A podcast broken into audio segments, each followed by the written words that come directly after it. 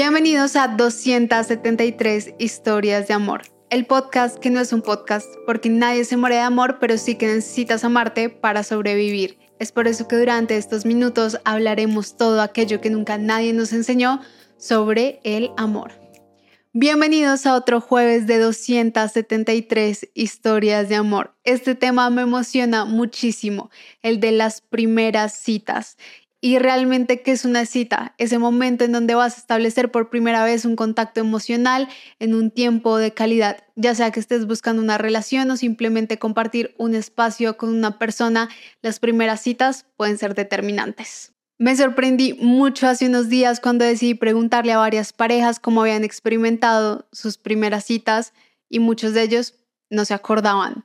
Me decían, María, de verdad no logro acordarme cómo fue nuestra primera cita y ni siquiera estoy muy seguro de si realmente la experimenté, porque hoy en día es más común que migremos desde las amistades hacia las relaciones amorosas y que no tengamos estos encuentros tan directos en donde decimos, ok, nos vamos a ver en tal lugar porque quiero explorar una posible conexión emocional contigo en este tiempo de calidad. Usualmente es una amistad que se desarrolla y que ya tiene ciertos encuentros y son esos encuentros los que permiten que la relación vaya avanzando. Pero estas primeras citas sí se pueden seguir presentando y son momentos o situaciones que aún nos pueden poner muy incómodos. Entonces me puse a investigar mucho de este tema que se decía en internet. Me causaba mucha curiosidad porque he recibido muchas historias en donde realmente la gente me manifestaba de todos los juegos mentales que habían leído y cómo podían ser implementados en las primeras citas. Y fue un tema que realmente me generaba mucha curiosidad porque vamos a las primeras citas tan preparados a de una vez jugar con el otro, a de una vez intentar experimentar cómo el otro se puede sentir inmensamente atraído por mí y vi todo el contenido que ofrecía YouTube, que ofrecía TikTok, que ofrecían varios blogs, en donde estas dinámicas de manipulación, en donde estas dinámicas de cómo hacer que el otro caiga rendido a mis pies, en donde estas dinámicas en donde hay hasta un protocolo de cómo debes vestirte, están demasiado normalizadas en la conversación en torno a las primeras citas.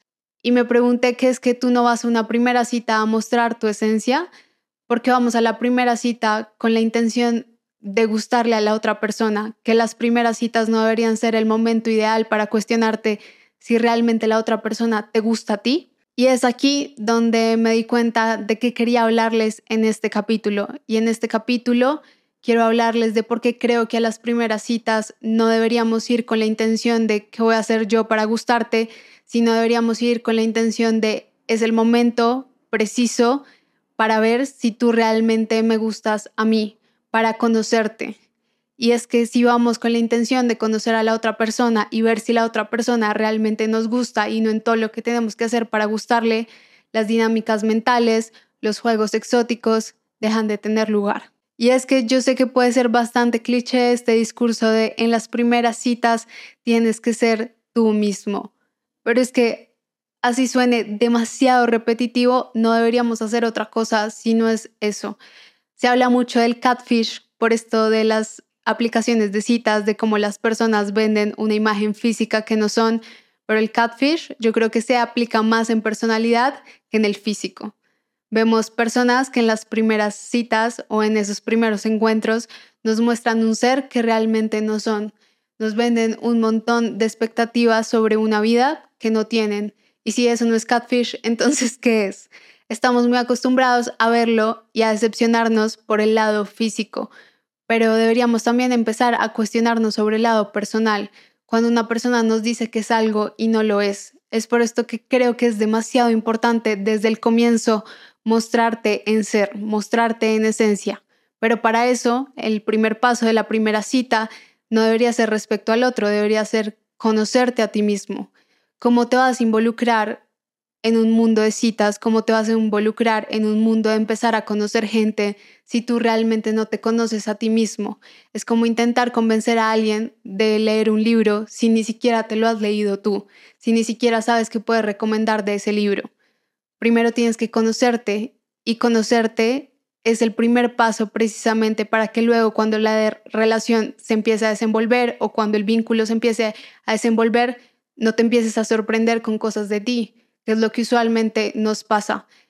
nos encontramos con personas celosas y nos damos cuenta de, ay, era celoso. Nos encontramos con personas que en muchos sentidos pueden ser inseguras y nos sorprendemos de, ay, era inseguro. También pasa con muchas cualidades nuestras. Permitimos que otras personas las vean antes que nosotros. Entonces, si me lo preguntan a mí, para mí el primer paso antes de empezar a salir con alguien, lo primero que deberíamos buscar más allá del internet y más allá de trucos o outfits perfectos para la primera cita, el primer paso es conocerte, es darte cuenta de quién eres y qué puedes ofrecer realmente en este mundo de el dating y realmente qué puedes ofrecer si te quieres involucrar con alguien. Y en ese orden, ¿cuál vendría a ser el segundo paso en esa secuencia de realmente conocerte y mostrarte tal cual eres. Y es precisamente eso, empezar desde el comienzo a serle leal a tu personalidad y a tu identidad. No fingir cosas que no eres por agradar, no tenerle tanto miedo al rechazo. Realmente si quieres experimentar un vínculo bonito y si quieres experimentar un vínculo desde la vulnerabilidad, desde realmente sentirte aceptado, tienes que mostrarte tal cual eres, porque luego esa lealtad a ti mismo, nos guste o no, va a salir a la luz. Y pasa en muchos casos, lo he visto en millones de historias. Al comienzo pretendemos ser un algo, pretendemos que nos gusta la fiesta, que nos gustan las salidas sociales. ¿Y qué pasa si realmente no somos así? Al tiempo eso se va a ir notando. ¿Qué pasa si al comienzo pretendemos que nos encanta el arte y realmente somos lo menos artístico del mundo? Al tiempo nos va a empezar a aburrir y eso se va a empezar a notar.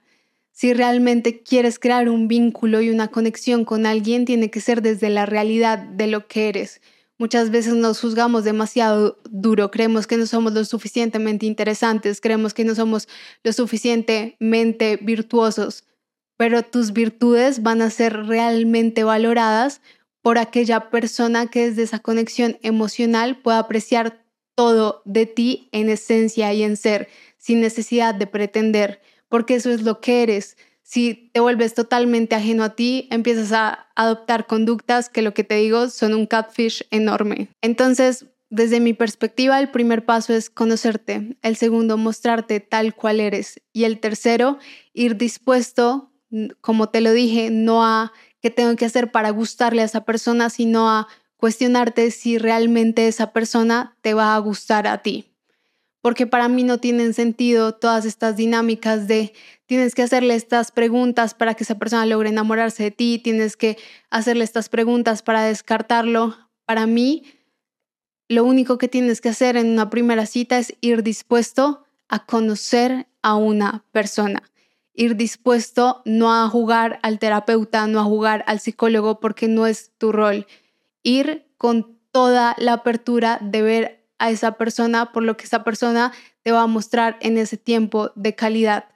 Muchas veces creemos que podemos jugar a los investigadores, a los analíticos. Créanme, las primeras impresiones, si bien pueden decir mucho, luego nos podemos dar cuenta de lo equivocados que estábamos cuando realmente empezamos a indagar, cuando realmente empezamos a conocer a fondo. Cuando estaba explorando todo esto de las primeras citas, salía demasiado este tema de las preguntas ideales para hacer en una primera cita. ¿Cuál es la conversación que deberías abordar en una primera cita?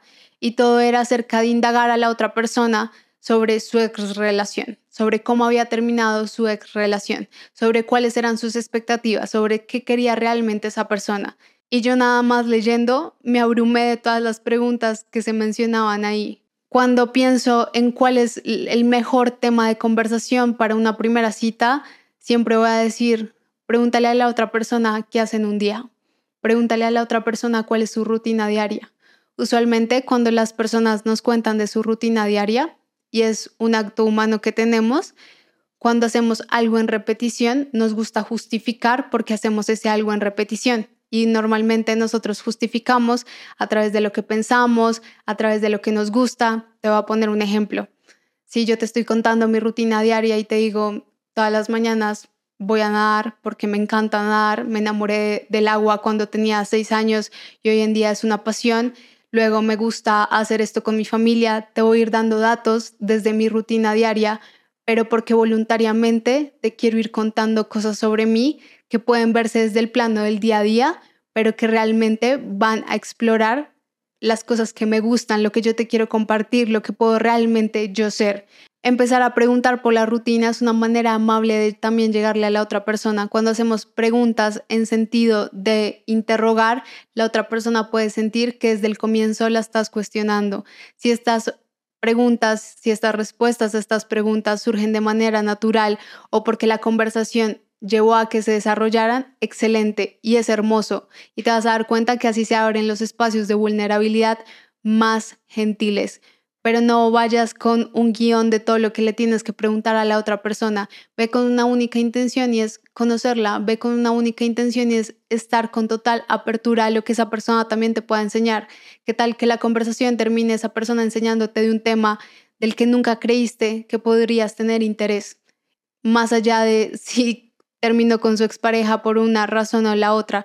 Al fin y al cabo, si la relación termina en un vínculo emocional, va a llegar un punto en el que esa información va a llegar a ti, pero no tienes que analizar todo desde el comienzo. Estamos tan precavidos todo el tiempo en el tema del amor que pensamos que tenemos que llegar con un montón de armas a los primeros encuentros y a esas primeras conexiones emocionales que vamos a establecer con la otra persona.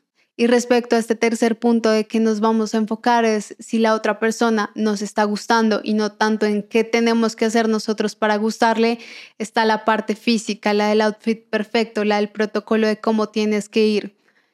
Yo soy creyente que tienes que ir como eres tú, tienes que ir como te verías realmente cualquier día. No está de más si obviamente te arreglas un poquito más, si claramente respetas todo lo que es la limpieza, la pulcritud, entre otras cosas, porque es una buena primera impresión. Pero no exageremos, no nos pongamos a experimentar más de la cuenta, porque también es bonito que esa persona te conozca físicamente, cómo se va a encontrar a esa persona los demás días, cómo se podría encontrar a esa persona cualquier día. Y créeme que te vas a sorprender muchísimo cuando empieces a ir a primeras citas no preguntándote tengo que hacer yo, sino realmente si esta persona me está gustando. Porque en la mayoría de los casos te vas a dar cuenta que muchos de los vínculos que podemos establecer por redes sociales o por un chat pueden cambiar demasiado en persona, pueden ser algo totalmente diferente y es súper válido. Muchas veces sentimos ese miedo de decirle a la otra persona, no sentí lo mismo que sentía por redes sociales, no sentí lo mismo que sentía cuando estábamos hablando de esta manera, no me sentía igual que como cuando éramos simplemente amigos.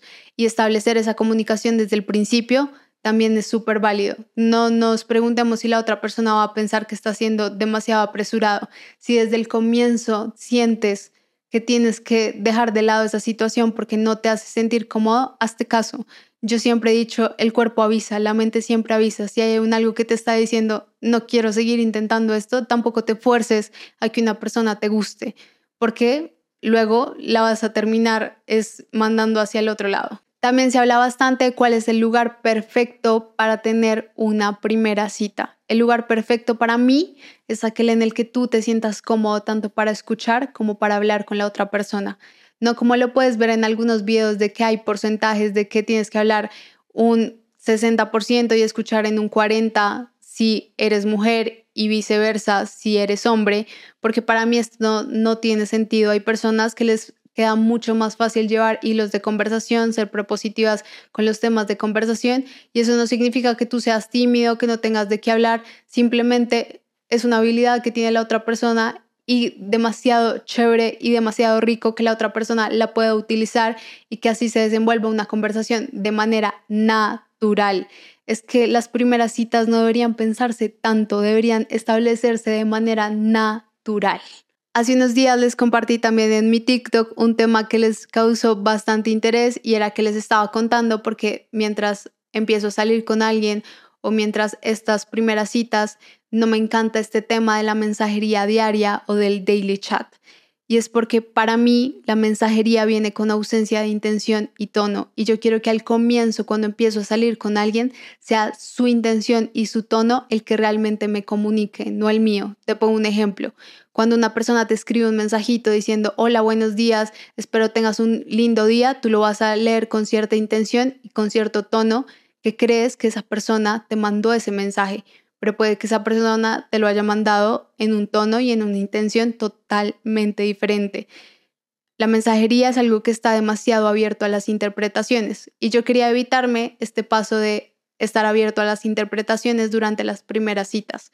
Quería que fuera la intención, el tono de la persona directo, el que me dijera si estábamos realmente en la misma página o no, que realmente me dijera si había interés o no. Pero los mensajes no me iban a dar esa información. Entonces preferí establecer contacto más directo. Y eso es algo bonito que nos está quitando esta era de digitalización, esta era de intercomunicación excesiva. Y es ver a la otra persona y escucharla, porque muchas veces no somos conscientes de qué tanto nos puede decir la manera en la que una persona habla, la intención con la que una persona habla. Pero en estos momentos yo sí creo que es bastante crucial y más si estás empezando a conocer a alguien, porque tú no quieres o no creo que quieras conocer a alguien simplemente por un medio digital y dejarlo en eso. Tú quieres conocer a la persona, realmente a la persona. ¿Con qué quiero que se queden de este capítulo? Y es que a las primeras citas, uno, hay que irnos conociéndonos muchísimo, porque ¿cómo le vamos a hablar de un libro al otro que no hemos leído? Dos, mostrándonos tal cual somos, porque qué mejor que sernos leal a nosotros mismos desde el comienzo. Eso es intención con nosotros. Y número tres, no preguntándonos qué voy a hacer yo para metérmele a los ojos a esa persona, ¿qué voy a hacer yo para que esa persona se derrita por mí? No, sino realmente esa persona me gusta, realmente esa persona merece que yo siga explorando este vínculo emocional, porque tú te mereces una persona que tenga también intención contigo, pero esa persona se merece que si tú vas a desarrollar un vínculo emocional, realmente tengas intención con esa persona. Este es un tema que también quiero explorar en otro capítulo el por qué es más importante la intencionalidad que el gusto. Así que si te estás preguntando cómo vestirte en tu primera cita, cómo deberías actuar en tu primera cita, qué deberías mostrarle al otro en tu primera cita, deberías vestirte de ti mismo, deberías actuar como tú mismo y deberías mostrarte a ti mismo en esa primera cita. Y recuerda algo, no tienes que convencer absolutamente a nadie de tu valor, porque las personas correctas van a saber apreciar ese valor por sí mismas. Ya sabes que si este capítulo te gustó la manera de hacérnoslo saber es calificándolo con 5 estrellas, sea cual sea la plataforma en la que lo estés escuchando y dándole al botón de seguir, que es el que nos permite posicionarnos. Este capítulo llegó a ti gracias a una productora increíble que se llama Sin, que es quien hace todo 273 historias de amor posibles. Si estás pensando hacer tu podcast, ellos son los mejores. Ya sabes que también me encuentras en todas mis redes sociales como Alejandra Merchané y que nos vemos el próximo jueves.